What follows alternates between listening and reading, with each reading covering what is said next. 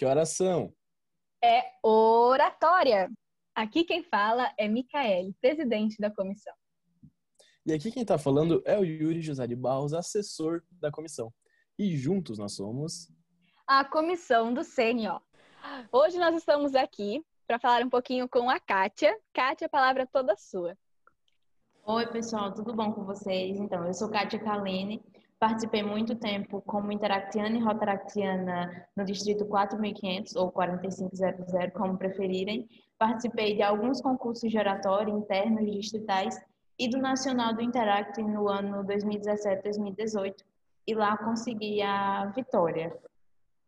E assim, estou muito grata pela participação e por ter sido convidada para participar desse podcast. Nós ficamos muito felizes, Kátia, com a sua presença. E muito obrigada a vocês que estão nos escutando. Hoje nós iremos falar um pouquinho, então, sobre a desmistificação e a definição da oratória.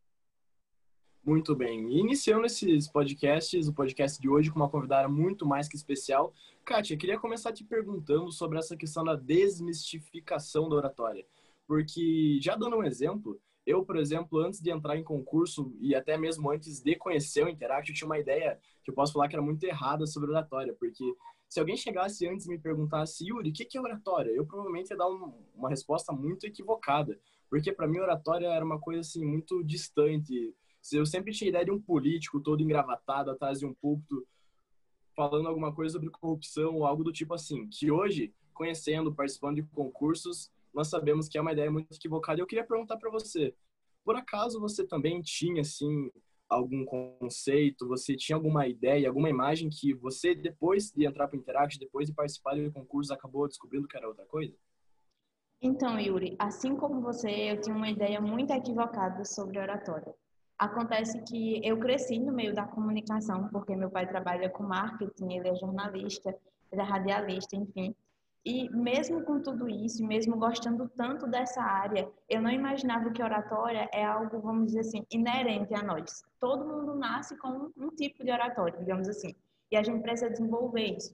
Mas eu vi oratória de uma forma completamente diferente. Assim como você, eu imaginava que oratória eram aqueles discursos bonitos que os políticos faziam, que alguns professores em grandes faculdades faziam, que empresários de sucesso utilizavam no dia a dia para convencer as pessoas. E aí, com o tempo, e principalmente depois que eu entrei na família rotária, eu percebi que oratória é totalmente diferente. É uma coisa que a gente precisa no nosso dia a dia. Por coincidência, e até de maneira breve vou comentar, eu entrei no Interact em uma semana e três semanas depois, que foi quando eu me tornei associada, foi o concurso interno de oratória.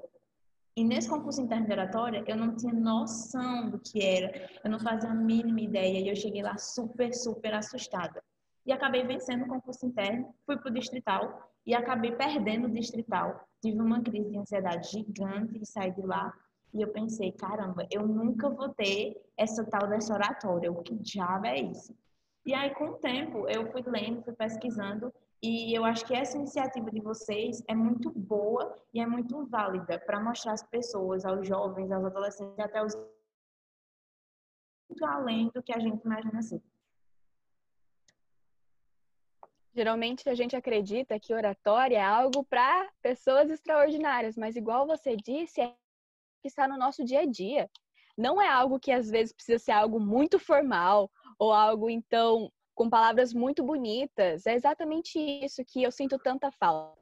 Oratória está no nosso dia a dia, oratória está no momento que nós conversamos com os nossos pais, com os nossos amigos, com os nossos professores, e muitas vezes realmente falta isso na nossa vida diária. Então é realmente muito importante isso que você falou, Kátia. Muito obrigada por acrescentar isso no nosso conteúdo. E eu fiquei muito honrada porque quando eu participei do meu primeiro concurso interno de oratória, eu também estava tava no Interact só há três meses, ou há três meses, há três semanas, um mês e pouquinho, e eu fiquei muito perdida. Então, galera, se vocês estão no Interact há só três semanas, participem do concurso. A Kátia chegou no Nacional, eu cheguei no Nacional, então você, você pode ir além. E se você está há mais de um mês no Interact, já percebeu, né, companheiro, companheira? Vocês devem participar de um concurso. Não pelo troféu, não para vocês ganharem, mas para vocês verem como a oratória pode mudar a vida de vocês. E é pensando nisso, nessa frase, que agora eu pergunto para você, Kátia. Nós falamos um pouquinho sobre essa desmistificação, mas o que é a oratória para você? O que ela representa? Então, é, Mica, eu andei pensando muito sobre isso, sobre o que a oratória é para mim, o que ela representa para mim. E durante toda a minha trajetória, desde os 16 anos, que foi quando eu tive o primeiro contato com a oratória, vamos dizer assim, até hoje, eu estou com 20 anos, nesses quatro anos eu posso dizer que a oratória tomou formas diferentes na minha vida. E eu a encarei também de formas diferentes. A princípio, oratória para mim era um grande desafio era uma coisa que eu via e achava inalcançável. Eu não entendia que eu já tinha minha oratória, mas eu precisava administrar ela de certa forma. Então eu via ela bem, bem longe e eu dizia, meu Deus, será que um dia eu vou chegar? Será que um dia eu vou ter isso? Então eu achava que era uma coisa que eu tinha que agarrar, pegar e colocar dentro de mim. E hoje, com 20 anos, eu costumo dizer, é, até em alguns treinamentos que eu vou dar, algumas conversas que eu vou ter com as pessoas, que a oratória é um poder é um poder que a gente tem que saber administrar. Eu estava dando uma, um treinamento, um workshop, na verdade, e aí eram para, tipo assim, era um clube muito, muito, muito novo. Eram, tinha gente de 12 até 15 anos. Claro, tinha um pessoal de 16, 17, mas a maioria era muito nova. E eu fiquei pensando, caramba, como eu vou abordar a oratória? Como é que eu vou dizer para eles o que é isso? E aí eu cheguei e disse assim, gente, se vocês fossem um super-herói, se você fosse, se você fosse, apontei para mim, se você fosse super-herói, qual poder você queria ter? E eu disse assim, ah, eu queria ser invisível. Eu disse, sabe que eu tenho um poder? E ele disse, sério? Qual é o seu poder? Eu disse, o meu poder é oratória. E aí a gente começou a conversar daí. Então eu tenho que a oratória é um poder porque você pode transformar a vida das pessoas. Com o que você fala, com o que você representa, com o que você traz, você muda. E a minha vida foi mudada é, assim, quando eu participei do, do concurso nacional, a minha vida começou a ser mudada desde o início, desde quando eu entrei, desde quando eu pisei o pé. E eu digo a todo mundo que eu ganhei o concurso, mas eu venci na vida. E são coisas diferentes. Ganhar, você recebe um prêmio, é bonito, todo mundo aplaude, todo mundo fica feliz e é louvável, porque você lutou por aquilo. Mas vencer, para mim, é muito mais importante que ganhar. É você ver todas as pedras no caminho e você passar por cima delas. E com a oratória você consegue fazer isso. Você consegue mostrar quem você é, você consegue mostrar a sua essência. E eu digo para todo mundo que está ouvindo a gente nesse momento: busquem mostrar quem vocês são, independente de onde são, independente de quem são, qual idade vocês têm, porque a melhor maneira de transmitir o seu sonho e correr atrás dele, seja qual for, é falando sobre ele. Quando você fala sobre alguma coisa, aquela coisa fica no seu coração, aquela coisa você pega para si. Então foi isso que eu fiz com a oratória. Quando eu levei, tanto no meu primeiro discurso, que foi o discurso da classificatória, como no meu discurso final. O meu discurso da classificatória eu usei Braulio Bessa, que é um poeta aqui do Ceará, e no meu discurso final eu usei Câmara Cascudo, que também foi um poeta do Rio Grande do Norte. Todo mundo sabe que eu sou super, super nordestina e eu adoro o Nordeste. E eu sempre quis imprimir isso. E quando eu coloquei lá a minha cara tapa, quando eu mostrei quem eu era, é, e houveram alguns problemas, algumas pessoas ficaram, ai meu Deus, ela é isso, ela é aquilo. É, algumas pessoas não entendiam o significado, algumas pessoas ficam incomodadas por você ser você. Mas é só você se mostrando e você se amostrando a partir da oratória que você consegue conquistar o seu espaço no mundo. Então, se eu tivesse que resumir em uma palavra, eu diria que a oratória, com certeza, é um poder. É um poder que todos nós temos e precisamos conseguir administrar da melhor maneira possível. Kátia, você falou sobre isso, sobre mostrar para as pessoas quem nós somos. E eu realmente acredito nisso. A comissão realmente acredita nisso. Sobre a nossa voz ser um meio de identificação de quem nós somos. Nós não tínhamos essa pergunta programada, então nós estamos pegando a Kátia de surpresa, galera. Mas eu gostaria de que você falasse um pouquinho. O que você tem para dizer para as pessoas que têm medo ou timidez na hora de expressar a sua oratória porque não gostam de alguma coisa na sua fala ou de alguma coisa neles mesmos? O que você tem a dizer para essas pessoas? Eu tenho a dizer o seguinte: se você está me escutando agora e se você não gosta de alguma coisa em você, seja o que for, seja a sua voz, seja a maneira como você se expressa, seja a maneira como você se porta, entenda que todos nós não nos aceitamos completamente todos os dias. Às vezes a gente acorda e não está feliz com o que existe na gente.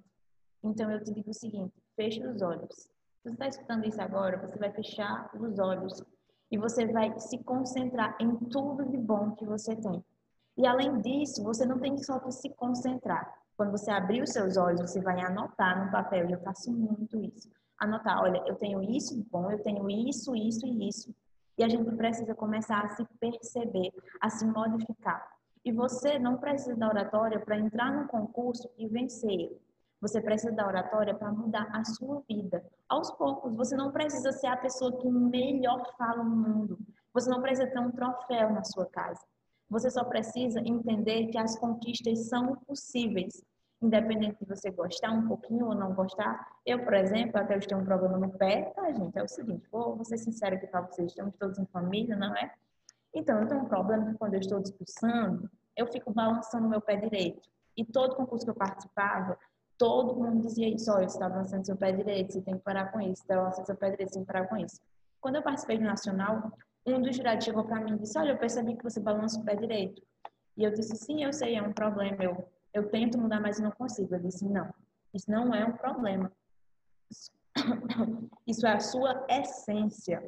A sua essência e a sua marca é balançar o pé direito. Se alguém vê alguém balançando o pé direito, vai lembrar: caramba, quem balançava o pé direito? Kátia balançava.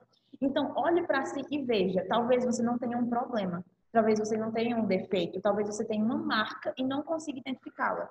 Então é isso que eu tenho para dizer para todo mundo que está escutando, para se apreciar, se ver e perceber o melhor que é em si, porque às vezes o que a gente entende como não positivo é mais positivo do que a gente imagina. Kátia, que incrível poder escutar a sua voz, escutar a sua opinião sobre isso, tudo que você tem a falar, que com certeza é um conhecimento muito rico, afinal, você foi, não é mesmo, campeã do concurso nacional de oratória. E eu gosto muito quando você fala, primeiramente, que não é só sobre ganhar, mas sim sobre vencer. Porque, por mais que nós aqui, eu e a Micaele, como parte da comissão do concurso nacional, nós incentivamos sempre que podemos, que a gente pode, para que as pessoas interactivas participem sim de concursos, mas aprender e se desenvolver dentro da oratória não é só sobre participar de concursos, porque a gente não precisa participar para vencer em um concurso, para vencer na nossa vida. A cada reunião que passa, se você que está nos escutando, você. Se você. Se você que está nos escutando, às vezes tem vergonha de falar em público que você está escutando a gente porque você quer desenvolver isso, que você comece do começo. Comece numa reunião, dando ideia de um projeto, perdendo aquela vergonha, às vezes, de ler a prova quádrupla, de ler a frase do dia, de fazer a reflexão rotária do seu clube isso já vai ser uma vitória na sua vida e no seu desenvolvimento da, da oratória. Porque, afinal, é sobre isso. É sobre aprender, é sobre discursar e é sobre viver. Kátia, fica aqui minha grande gratidão por ter sido a nossa convidada. Foi incrível o podcast. Muito obrigado, muito, muito, muito obrigado a você, a Micaele. Foi incrível. Kátia Yuri já passou os meus sentimentos, mas vocês, telespectadores, agora eu passo para vocês. Obrigada por ter ficado conosco até o final. Nós esperamos que tenha sido de grande aprendizado. E por aqui encerramos mais um podcast.